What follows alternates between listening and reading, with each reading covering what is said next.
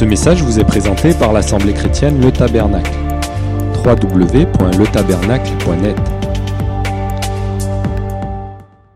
Et elle est d'une importance capitale. Cette première clé, c'est que la Bible, la parole de Dieu n'a pas besoin d'interprétation particulière, elle s'interprète elle-même. Elle n'a pas besoin, n'est-ce pas, d'un, d'une compréhension humaine. Elle a besoin d'être saisie par l'Esprit de Dieu dans l'homme. C'est différent. Donc la première clé, c'est que la Bible s'interprète elle-même. Elle n'a pas besoin d'interprétation particulière puisque il y a suffisamment dans l'écriture de versets pour venir conforter le verset sur lequel je m'appuie. C'est pour ça que l'écriture dit à la loi et au témoignage que tout se fasse sur la déposition de deux ou trois témoins. Nous disons souvent qu'il ne faut pas sortir un verset d'un contexte pour en faire un prétexte. Nous disons que un verset doit être toujours attesté par deux ou trois autres versets qui viendront l'éclairer. Nous n'avons pas besoin que l'homme y mette son intelligence dedans. La seconde clé pour l'interprétation prophétique et pour comprendre les prophéties bibliques, c'est ce que nous avons appelé l'espace-temps.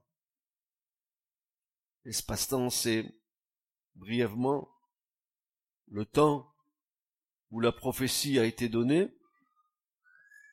et le temps dans lequel aussi elle va s'accomplir. Nous avons vu qu'une prophétie, elle pouvait avoir un impact immédiat, mais aussi qu'elle pouvait courir dans le temps pour accomplir ce pourquoi Dieu l'a envoyé. Je vous ai dit comment Dieu faisait pour transmettre ses oracles aux prophètes. Ce sont des privilèges qu'ont eu ces serviteurs de Dieu, y compris Isaïe, tout à l'heure nous venons de le dire, il a une vision du trône. Dieu les montre en esprit, il leur il permet aux prophètes d'entendre ce qui se passe dans, dans la salle du royaume, dans la salle du trône. Dieu parle et le prophète prend ses paroles et les retransmet en bas sur la terre. Et euh, c'est tellement sérieux, euh, la chose est tellement sérieuse. La prophétie doit être retransmise exactement comme Dieu l'a dite. Et si par hasard, le prophète voulait dire des choses que Dieu n'a pas dit, il s'exposerait à voir sa prophétie ne pas se réaliser et être lapidé. Donc c'est sérieux. C'est sérieux. Nous avons vu que euh, l'espace-temps, c'est le fait que, euh, par exemple, nous avions pris cet exemple du Christ dans la synagogue de Nazareth quand il a déroulé le, déroulé le rouleau d'Ésaïe, qu'il a commencé à, citer le rouleau d'Ésaïe, l'esprit de l'éternel sur moi, ma moi, etc.. Et puis il arrive pour publier une année de grâce, et là il s'est arrêté. Il n'est pas allé plus loin de la prophétie d'Ésaïe 61, il s'est arrêté là. Et pourtant, il manque quelque chose à cette prophétie que Jésus n'a pas dite, parce que le temps n'était pas encore venu pour que cette fin de prophétie s'accomplisse, mais un jour de vengeance et de jugement de la part de l'Éternel. Jésus l'a pas dit parce que c'était pas le temps. Donc, cette partie de la prophétie va s'accomplir dans la fin des temps. Donc, il y a un espace-temps dans lequel la prophétie agit. Moi, j'avais souvent cette, cette, cette image. Je suis pas chasseur, je suis pas non plus. Par contre, j'étais un tireur d'élite à l'armée, ça oui. Mais je savais très très bien que quand tu vises une cible, tu vas essayer d'atteindre le centre, tu vas bien viser, tu vas tirer le coup de feu, tu vas entendre le coup de feu, tu ne vas pas voir la balle faire le trajet, mais tu vas voir l'impact de la balle sur la cible. Ainsi en est-il de la prophétie, Dieu la donne pour atteindre un but désigné, et pendant ce temps, la prophétie, elle, elle va faire son trajet jusqu'à ce qu'elle arrive à ce que Dieu veut. Ça, c'est la seconde clé, l'espace-temps du prophétique. faut en tenir compte, parce qu'on aurait tendance peut-être à dire, mais la prophétie, elle, est, elle a été du temps du peuple d'Israël, là maintenant, puis elle n'a aucun impact pour, pour le futur, non? Regardons bien l'écriture et essayons de, avec l'aide du Saint-Esprit, de bien comprendre ce que Dieu veut nous dire. La troisième clé, c'est cette euh, la dualité. La dualité, pas, nous l'avons vu, on a parlé d'un premier Adam, d'un dernier Adam, il y a une dualité entre les deux. la première Adam, c'est au départ de la Genèse, le dernier Adam, c'est 1 Corinthiens 15, verset 45, il y a des siècles qui ont passé, n'est-ce pas? Dualité. La quatrième clé que nous avons vue dimanche dernier, qui était très intéressante, en tout cas pour moi, c'est la compréhension que nous avons aujourd'hui des nations mentionnées dans l'Écriture qui vont attaquer Israël. Et nous avons tenté et essayé ensemble de voir comment ces nations que nous voyons dans le psaume 83 et, et dans d'autres passages des Écritures, comment ces nations qui avaient un certain nom à cette époque ont aujourd'hui, n'est-ce pas, des noms qui peuvent paraître nouveaux, mais qui sont toujours exactement les mêmes que dans l'écriture. Par exemple, nous parlerons des, des, des, des, Ismaélites, d'Ismaël, les, les, Arabes, nous parlons de, de beaucoup de peuples comme euh, l'Empire assyrien, qui à l'époque, cet Empire assyrien était une grande puissance qui aujourd'hui euh, est traduit par euh, une partie de la Turquie, plus l'Irak, plus la Syrie. Donc nous voyons très très bien que ces nations qui sont là, qui, étaient déjà à l'époque euh, euh, du psalmiste, euh, qui avaient pris une position de consulter, sommes d'eux aussi, qui consultent contre l'Éternel et contre son oin, ces nations qui veulent éradiquer le nom d'Israël sur la surface de la terre, faisons disparaître Israël, euh, euh, ravageons les habitations de Dieu, etc. toutes ces choses qui sont là euh, nous montrent très très bien que cette quatrième clé d'une importance capitale pour comprendre ce qui va se passer à la fin des temps et la coalition qui va se faire. Il faudra bien discerner les choses pour ne pas se tromper. Et puis, il y a une cinquième clé. Et c'est cette cinquième clé que je veux voir avec vous ce matin, bien que j'ai, quand j'ai commencé à, travailler cette cinquième clé, je me suis dit, tu t'es embarqué dans quelque chose qui, qui est en train de te dépasser. Alors, cette cinquième clé pour la compréhension des prophéties bibliques, c'est le discernement de la structure prophétique des événements.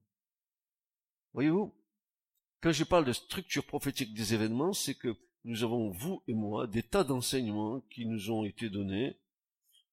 Malheureusement, j'ai le...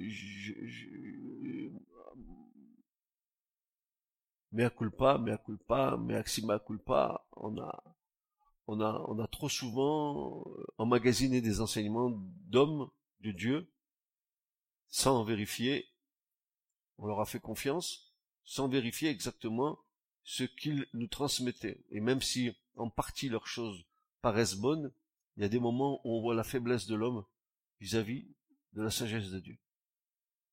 Donc, euh, j'ai moi-même été pendant un certain temps euh, dans cet état d'esprit. Et ce qui m'a, ce qui m'a, ce qui m'a euh, réconforté ce matin, parce que j'étais en train de prier avec le Seigneur et, le Seigneur m'a fait comprendre que ah, quand j'étais comme un enfant, ben, il m'a donné la, mesure de la nourriture que je pouvais recevoir. Et, quand je suis un enfant, je, ne peux pas euh, euh, euh, manger une nourriture qui pourrait me faire avoir des problèmes de digestion. Quand on veut trop, trop savoir ou trop connaître de quelque chose alors qu'on n'est pas dans, dans la maturité pour recevoir, risque de, on risque d'avoir des, surprises. Donc, la cinquième clé pour la compréhension des prophéties bibliques et le discernement de la structure prophétique des événements. Pour comprendre les prophéties de la Bible, nous avons besoin d'avoir une vision d'ensemble de l'avenir, de ce qui va se passer. Il y a beaucoup d'idées différentes et de scénarios au sujet des mille ans mentionnés dans l'Apocalypse. Au cours de l'histoire de l'Église, plusieurs hypothèses ont été émises concernant la structure prophétique de la fin des jours, et par là même la perspective millénaire du royaume de Dieu sur la terre. La majorité des croyants ont admis certaines de ces hypothèses en acceptant les théories enseignées par les hommes de Dieu qui, pour la plupart, ont été éminents. Le grand piège est d'accepter, le grand piège est d'accepter sans avoir soi-même sondé les Écritures. Il n'est pas question de bâtir sa foi sur les déclarations et les hypothèses de ces hommes de Dieu, sur un sujet aussi délicat pour l'âme du croyant.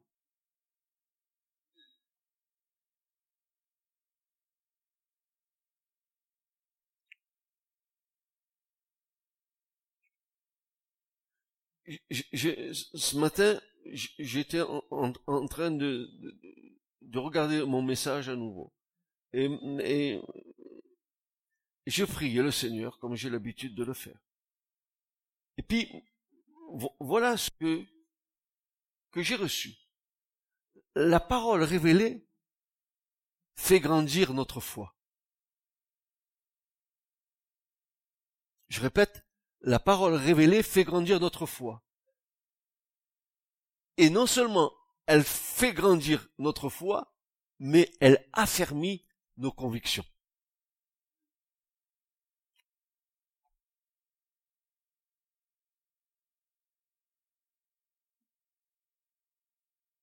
D'où la nécessité de ces exercices spirituels pour agrandir la vision de ce sujet si délicat. Et il n'y a que deux choses qui peuvent nous donner une compréhension. Deux exercices spirituels sur lesquels nous devons nous baser, baser pour comprendre. Un, la prière.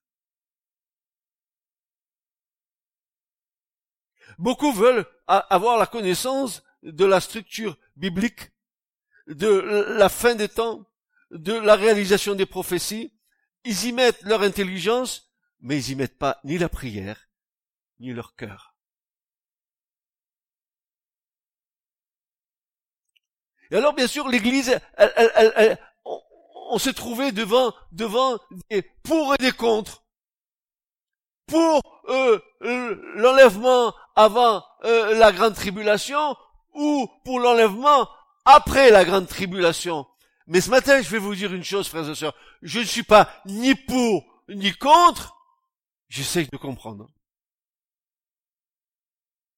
Et je dirais pas, je suis pour ce mouvement qui est là, qui nous a donné cet enseignement, qui, à la lumière de l'écriture, paraît être bon, mais qui a des faiblesses. Et dans les deux cas, il y a des faiblesses.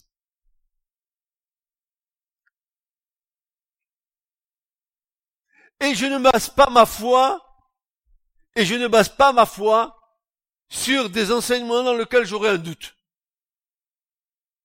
Même si il y a 95% de vrai et qu'il y aurait 5% qui ne soit pas vrai.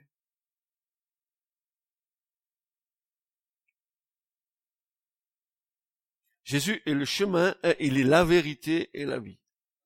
Il est la vérité. Euh, la vérité, euh, en, en grec, c'est aletheia c'est le, c'est le contraire de pseudos. Il n'est pas menteur, il n'est pas mensonge, il est vérité. Il est amen. Et alors, pour être en harmonie avec la parole, il faut être en harmonie avec les déclarations de Jésus. L'écriture nous dit que Jésus est le seul exégète, du Père. C'est lui qui peut nous donner l'interprétation des paroles de son Père. Nul n'a vu Dieu, si ce n'est si ce n'est celui qui est sorti du sein du Père et qui nous l'a fait connaître. Seul Jésus est capable de nous donner la bonne interprétation de ce que lui-même il a dit et qu'il a reçu de son Père.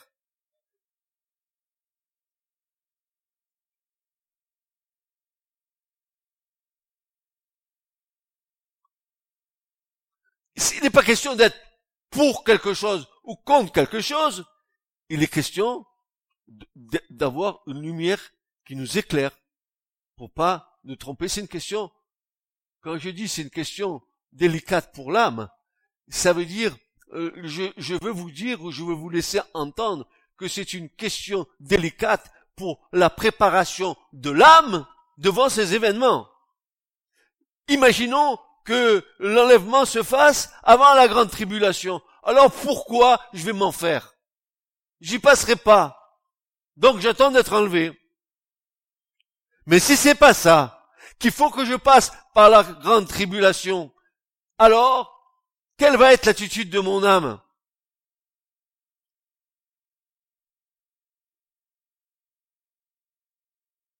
Et on a été, on, a été confronté à ces deux thèses. Les pré-tribulationnistes, les post-tribulationnistes. Et la parole prophétique de la fin des temps doit nous éclairer. Mais quelle est cette parole prophétique? C'est les paroles qui sont sorties de la bouche du Christ et qui ne reviendront sans avoir accompli tout son dessein.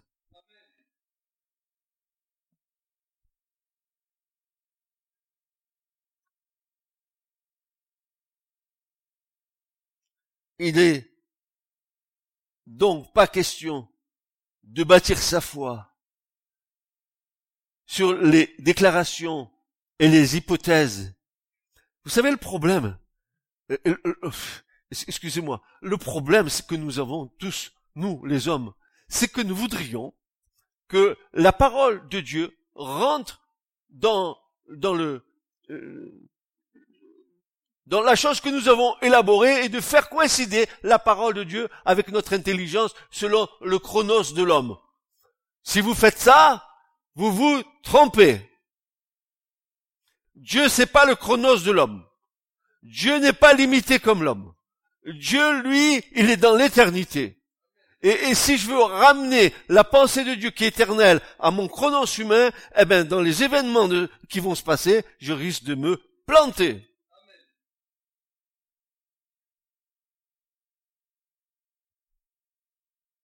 Mais qui oserait aborder un tel sujet? Moi, je dis que c'est délicat pour mon âme. Je veux, je veux savoir ce qui va se passer. C'est pas que je veux savoir avec une curiosité malsaine. Je veux savoir pour être prêt. Comme une vierge sage. Je veux être prêt. Je veux être juste dans le temps de Dieu.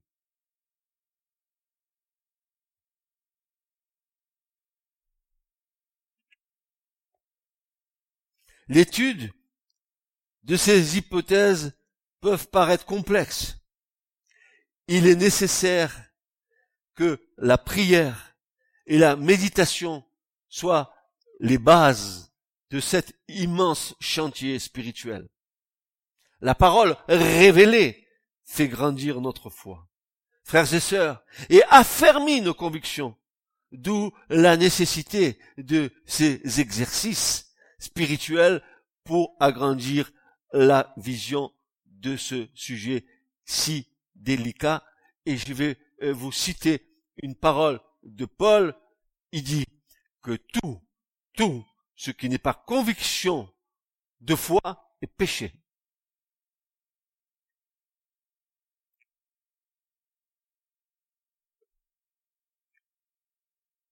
Comment vais-je former ma conviction de foi? Mais ma foi hein, vient de ce que j'entends, et ce que j'entends, c'est la parole du Seigneur. C'est la parole de Dieu qui est esprit et vie et qui est vivante, qui va me donner la compréhension des choses qui sont à venir.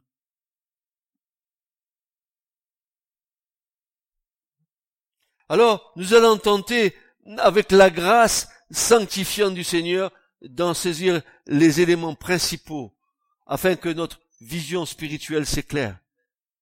Le premier concept est le suivant. C'est une doctrine largement admise dans l'Église du Seigneur. C'est le prémillénarisme, qui consiste à enseigner que le Christ reviendra pour établir un royaume littéral sur la terre pendant une période de mille ans. C'est ce que la Bible enseigne, effectivement, et d'une manière claire. Un, second concept, qui est le suivant, et qui me paraît plus qu'erroné, car il est hors des déclarations scripturelles de la parole de Dieu. C'est le post-millénarisme un concept erroné qui enseigne que le monde, écoutez bien, que le monde supprimera le mal par les efforts humains sous l'influence du christianisme traditionnel. Alors si c'est ça, je ris, on est déjà tous perdus. Hein. C'est justement le contraire qui s'effectuera. La nature humaine égoïste doit premièrement être changée. Euh, la raison même du retour du Christ consiste à sauver la terre. C'est pour ça qu'il vient le Seigneur. Pour sauver ce qui peut être encore sauvé. Et entre ces deux concepts, il y a là comme une verrue, comme un point d'interrogation, l'enlèvement de l'Église. Et là, mes frères et sœurs, on en a entendu des, des vertes et des pas très mûres non plus. On a entendu plein de doctrines concernant l'enlèvement de l'Église. Je dis pas ce matin que j'ai la vérité. Je dis que j'ai regardé l'écriture, que je partage avec vous le pain de vie pour que nous comprenions et que nous soyons pas, et que nous mourions pas bêtes, en fait.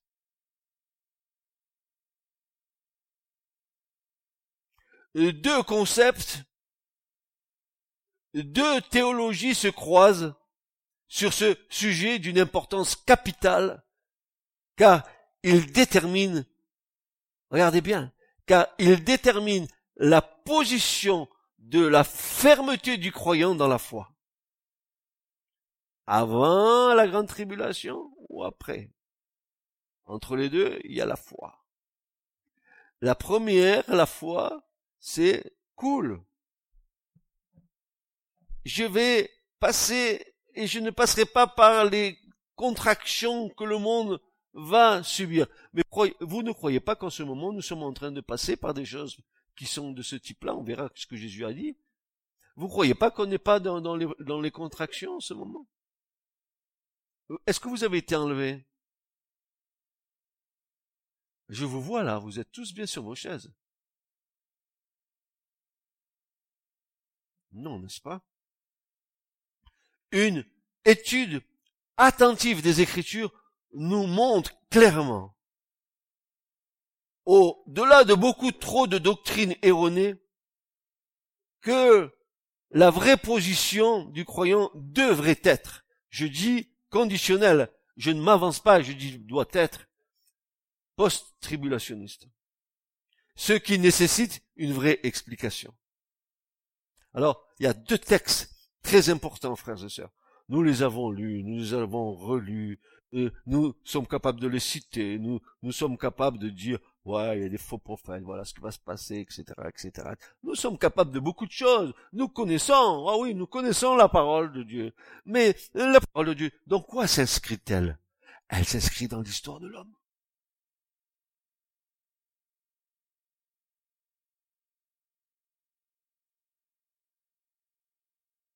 le discours de Jésus sur le mont des Oliviers est fondateur de la doctrine de l'enlèvement de l'Église.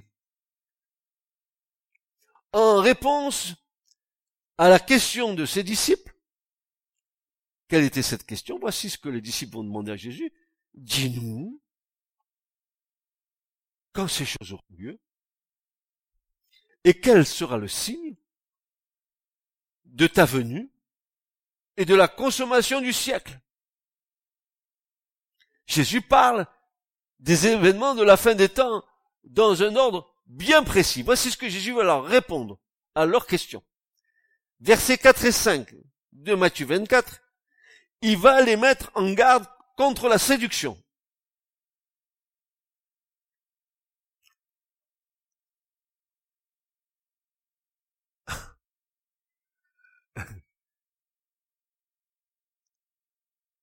Ne croyez-vous pas que l'Église, elle est séduite par toutes sortes de doctrines?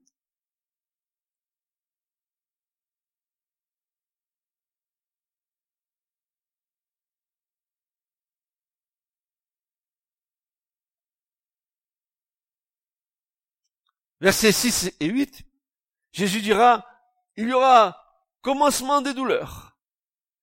Ce sont les signes à surveiller. Guerre, bruit de guerre, nation contre nation, famine, peste et tremblement de terre. Alors les, les, les chrétiens sceptiques vous diront, ah, mais depuis le temps que le monde il est comme ça, il y a toujours eu des tremblements de terre, il y a toujours eu des choses, il y a toujours eu, ah, rien n'a changé, hein. mais c'est ce que Pierre disait, hein, quand les gens lui disaient, mais depuis que euh, le, monde il est dans l'état, les choses n'ont pas bougé. Et, Pierre va leur dire, mais euh, écoutez, la patience de Dieu, c'est votre salut. N'est-ce pas? Il va dire, commencement des douleurs, ce sont les signes à surveiller. Les signes à surveiller, ce sont les signes à surveiller. Quand je vous dis que nous devons surveiller les signes de notre génération, pour savoir où nous en sommes, pas seulement pour savoir où nous en sommes, pour savoir où en est la parole prophétique dans son accomplissement. Qu'est-ce qu'il dit? Guerre, bruit de guerre, nation contre nation, famine, peste et tremblement de terre. Versets 9 à 13. On dirait que c'est le journal télévisé de TF1. Regardez. Persécution, martyr, faux prophète, l'iniquité prévaudra. Et Jésus dira, mais celui qui persévérera jusqu'à la fin sera sauvé. La fin de quoi?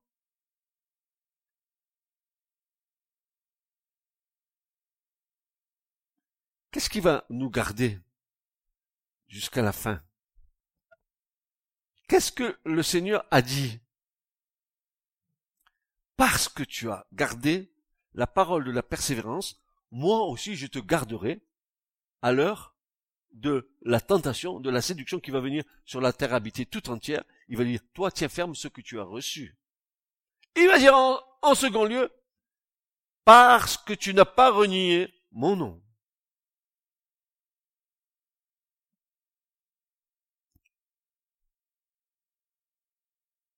Vous croyez que Paul, vous, croyez que Paul, vous croyez que Paul, les conseils qu'il nous donnait, c'était des conseils à l'air quand il disait que la parole de Christ habite richement dans vos cœurs. Qu'est-ce qu'il voulait nous dire? Que cette parole en nous est la garantie pour nous.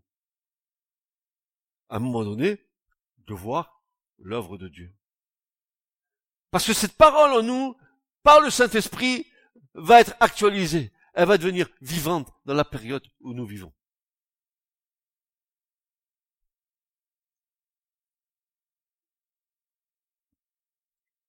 Et que la parole de Dieu habite richement dans le cœur, que la parole de Christ habite richement dans vos cœurs par le Saint-Esprit.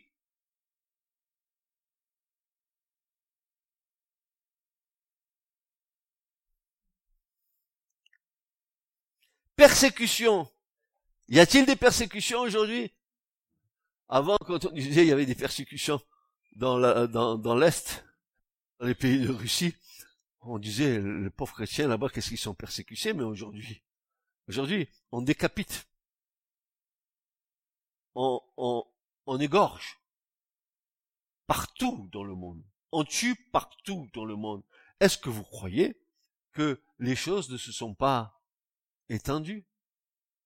Est-ce que ne vous voyez pas là comme une, une, dimension de ce que Jésus a dit qui se réalise devant nos yeux ébahis? Et peut-être que nous, devant nos yeux ébahis, nous entendons mais nous ne comprenons pas. Nous avons des yeux, nous ne voyons pas. Nous avons des oreilles et nous n'entendons pas. Pourquoi? Parce que notre cœur est engraissé. On est bien. On est bien. On vit bien. Tout est bien. Pourvu que ça ne m'arrive pas.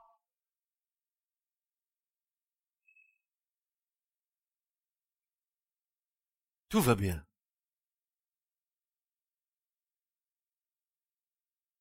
Et puis verset 14, Jésus va évoquer la grande mission. Quand l'évangile sera prêché à toutes les nations, alors viendra la fin. Et nous aurons à revoir ce, passage-là pour bien comprendre.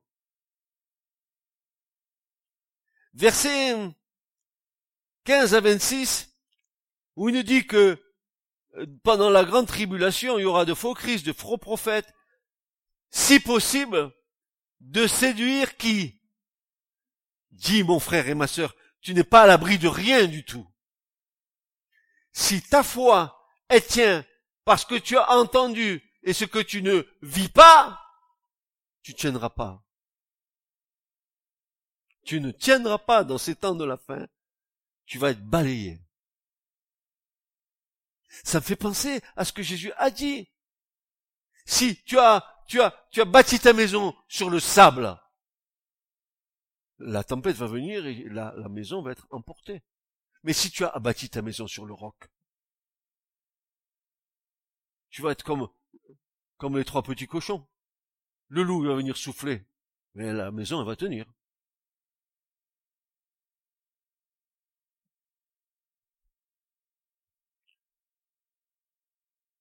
Faux Christ, faux prophète, séduction des élus si possible par de grands miracles et des grands prodiges.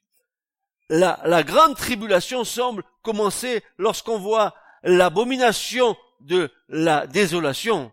Et l'écriture nous dit, et Jésus dit, ces jours seront abrégés à cause des élus. Tiens, les jours de la grande tribulation vont être abrégés à cause des élus. Ça veut dire que les élus, ils seront pendant la grande tribulation sur la terre. Ils n'auront pas été enlevés avant. Lisons le texte avec les yeux, avec les yeux de l'esprit. Lisons nos textes, frères et sœurs. Et c'est pas fini. Vous allez voir, vous allez voir ce que l'écriture nous dit, frères et sœurs. Vous allez voir ce que l'écriture nous dit. N'est-ce pas? Versets 27 à 31. De, toujours de Matthieu 24. Venu du Fils de l'homme et enlèvement. Il est dit que l'enlèvement se fera aussitôt après l'affliction. Il y en a qui disent l'enlèvement se fera avant la grande tribulation. Jésus dit aussitôt après l'affliction. Et quel type d'affliction? Quels vont être les signes? Soleil et lune obscurcis et étoiles tombant des cieux. Signe du Fils de l'homme dans les cieux. Il vient sur des nuées avec gloire et il nous est dit, il vient avec ses anges sur des nuées avec gloire et il nous est dit, il envoie ses anges au son de la trompette rassembler tous les élus dans le ciel. Quand? Quand? Aussitôt après l'affliction. Aussitôt après la grande tribulation. Pas avant. Pas avant. Et c'est pas fini. À noter que le Seigneur dit que l'évangile sera annoncé à toutes les nations, alors viendra la fin. Ça veut dire que pendant le temps de la grande tribulation, l'évangile sera encore prêché. Et qui va prêcher l'évangile si ce n'est l'église et si ce n'est Israël qui sera encore comme témoin là? L'église, elle sera pas enlevée avant d'avoir fait l'œuvre de Dieu. C'est si cool de dire, ah, je passerai pas par la grande tribulation. Ouf, j'en m'échappe d'une belle. Mais je vais te dire une chose. Tu sais pourquoi tu vas passer par la grande tribulation? Parce que le Seigneur va t'épurer. Il, va te, il va te passer au creuset. Vous croyez qu'on est en état d'être enlevé?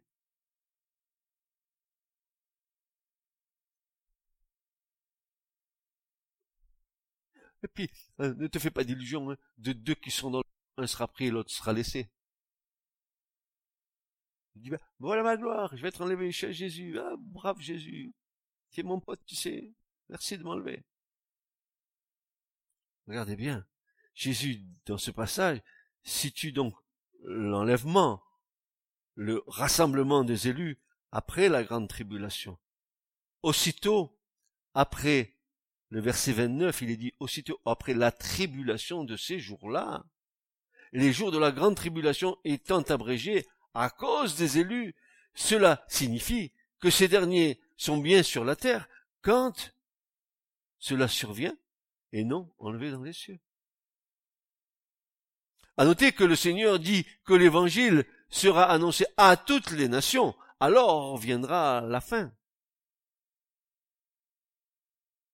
La grande mission est évoquée en Matthieu 28, verset 19, où Jésus rajoute, je suis avec vous jusqu'à la consommation du siècle, jusqu'au bout. La grande mission, l'annonce de l'évangile par les élus, semble donc perdurer durant la grande tribulation jusqu'à la fin. C'est réjouissant, n'est-ce pas, que jusqu'au bout, le Seigneur cherche à sauver les âmes.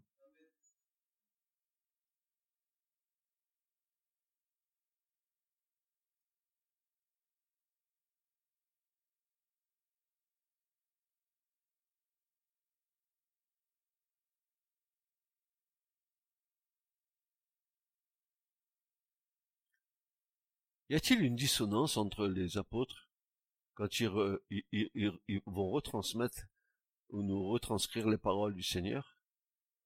Va-t-on trouver des, des, choses qui, ne seraient, pas dites la même chose de la part des, apôtres et des disciples? Non, non. Si on prend Marc 13, euh, verset 6, voilà ce que Marc euh, euh, nous transmet en nous disant D'abord, au verset 6, une mise en garde contre les séducteurs, la même chose que Matthieu nous le dit. Verset 7 à 8, il va nous dire, c'est le commencement des douleurs. Verset 9 à 13, persécution, celui qui persévérera jusqu'à la fin sera sauvé. Mais qu'est-ce que c'est que la persécution? Sommes-nous prêts à rendre compte de notre foi sous la menace d'une arme? Ou qu'on te dise abjure le nom de Jésus et tu auras la vie sauve, qu'est-ce que tu fais?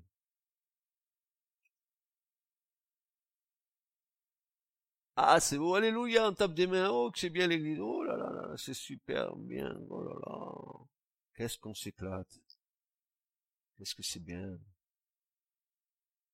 Mais le jour où, tu pourras peut-être être amené à rendre compte de ta foi dans des circonstances difficiles, que feras-tu? Est-ce que Jésus comptera plus que tout? Est-ce que tu es prêt à mourir? Oh, Vous savez, les, choses, les choses, euh, toute l'histoire de l'Église est, jonchée de martyrs.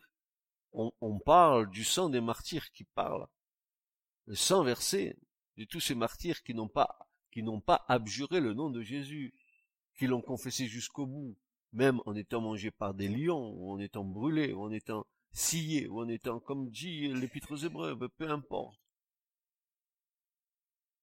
Es-tu prêt? C'est facile la foi. Je prêche et tout, je fais un bon petit message sympa. Mais est-ce que je suis prêt à vivre ce que je suis en train de prêcher?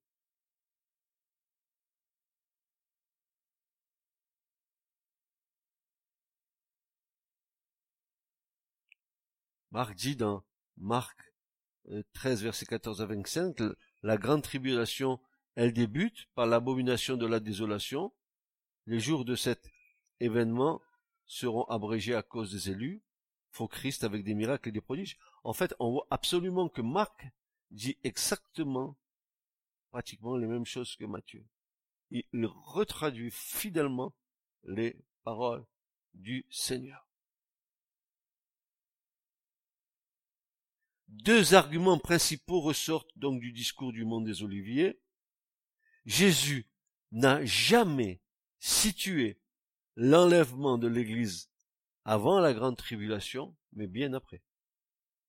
Deuxièmement, la grande mission, comme dit nos frères africains, la grande commission, perdure jusqu'avant l'établissement du règne millénaire, ce qui sous-entend aussi que l'Église est sur terre durant la grande tribulation. Qui annonce l'Évangile? Israël? Non. L'Église? Oui. Pourtant, Israël sera le témoignage de l'Éternel, le Dieu vivant aussi, à leur manière. Puisqu'à un moment donné, il n'y aura plus qu'un seul peuple. Quand ils reconnaîtront celui qu'ils ont percé, alors, oui, le voile sera ôté et il aura un seul peuple. Juif, non juif. L'olivier sauvage et l'olivier franc. Et nous voyons très très bien que, euh, que dans les textes, ce que Jésus a dit, mais je vous en supplie, mes amis, reprenez ce texte et faites l'effort de vous mettre devant la parole de Dieu chez vous. regardez bien les textes et vous allez comprendre. Quand nous avons lu ces textes il y a bien des années en arrière, on n'avait pas encore euh, ce sentiment de l'urgence, de, de l'accomplissement de ces paroles, parce que c'était encore un temps plus ou moins de paix. Mais aujourd'hui, nous y sommes en plein dedans.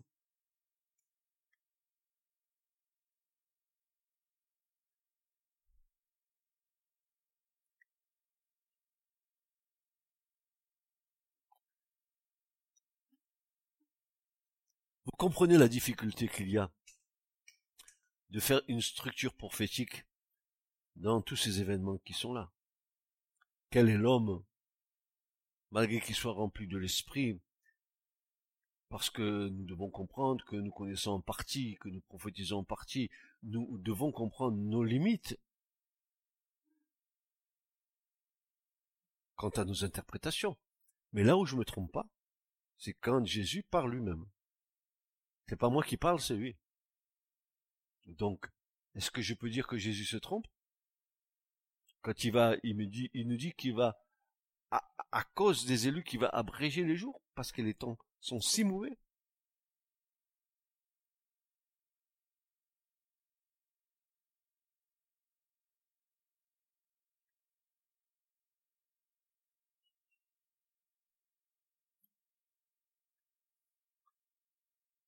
Nous avons donc ici des éclairages suffisants pour étayer notre foi au travers de ces cinq critères bibliques.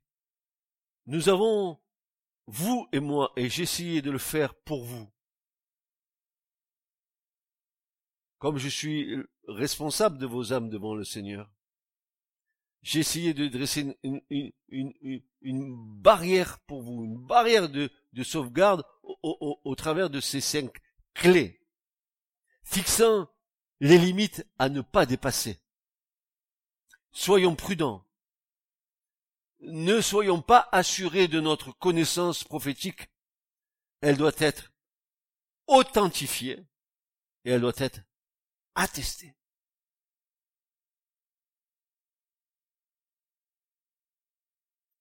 Jamais tu amèneras l'autre à, à croire ce que tu crois toi. Nous sommes déjà formatés, vous et moi, des années de christianisme. Nous avons gobé, englouti des tas d'enseignements, de doctrines diverses et variées. Mais, frères et sœurs, qui, qui d'entre nous a, a, a, a eu ce désir de plonger soi-même la parole dans l'écriture pour voir que ce qu'on a reçu, si c'est réellement en harmonie avec ce que l'écriture nous dit.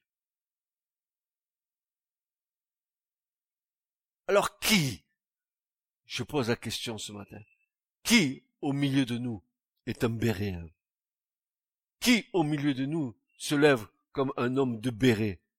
Qui, malgré que ce que Paul disait, et qui est Paul, si ce n'est ce héros de la foi? Sur lequel nous appuyons euh, la doctrine de l'Église. Et pourtant, les gens de Béret, qui étaient plus courtois que ceux de Thessalonique, ils entendaient bien ce que Paul disait. Mais, c'est pas parce que tu m'entends que tu dois pas contrôler ce que je suis en train de te dire. Que tu dois gober, gober et gober. Jusqu'à ce que tu en prennes une indigestion. Que tu vérifies ce que je dis. Que tu dises pas parole d'évangile, mais que tu fasses ta démarche personnelle. Que tu ouvres tes yeux. Que tu cherches ce que l'écriture dit. Et après tu diras, frère, on est d'accord? Oui, c'est juste. Mais je t'en supplie, n'avale pas tout et rien du tout. N'avale pas tout et rien du tout. Forge-toi ta conviction de foi toi-même.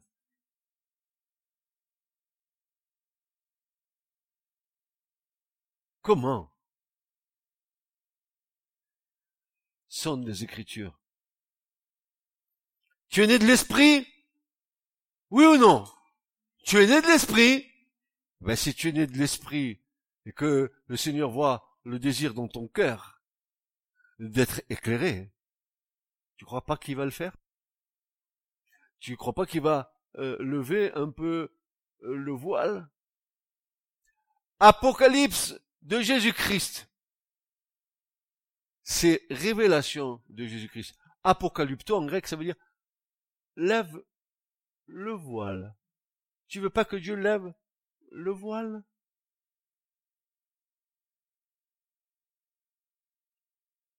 Tu veux pas chercher? Car celui qui cherche et qui cherche Dieu de tout son cœur, il va trouver. Il va trouver, tu peux trouver, nous pouvons trouver ensemble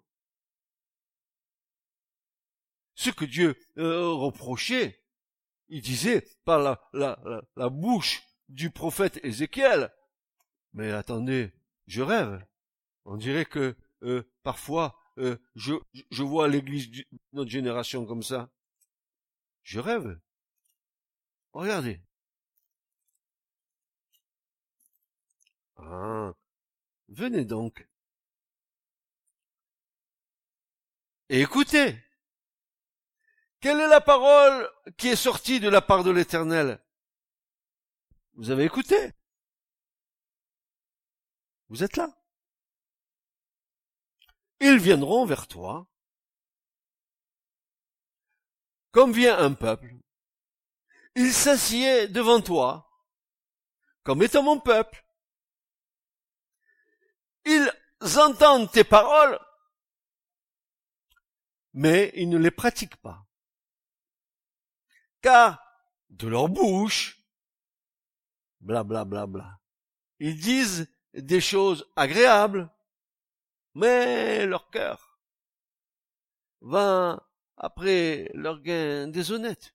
Et voici, tu es pour eux comme un chant agréable, une belle voix, et quelqu'un qui joue bien ou qui prêche bien, ils entendent tes paroles,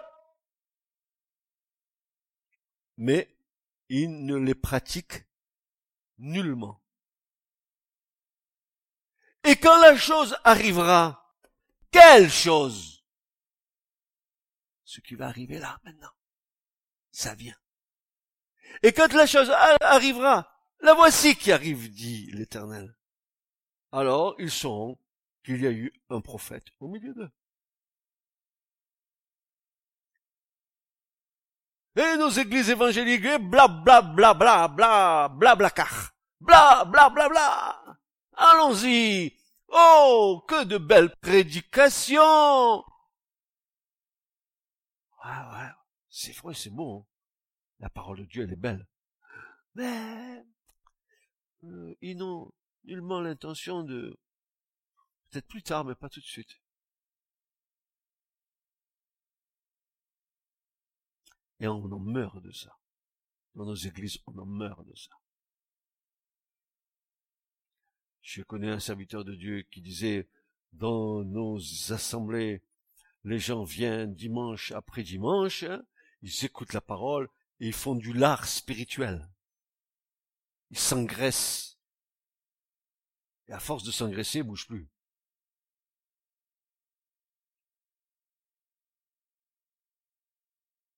La semaine prochaine, dimanche prochain, si Dieu le veut, je continuerai avec vous sur cette cinquième clé avec le concours et l'aide précieuse d'un grand serviteur de Dieu qui s'appelle l'apôtre Pierre.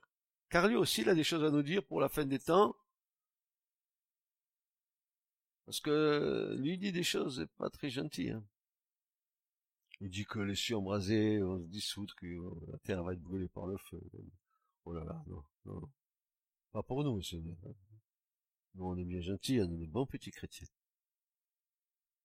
Amen, amen, amen. Suis chrétien, voilà ma gloire, mon espérance et mon soutien. Mon chant d'amour et de bonheur. Je suis chrétien, je suis chrétien.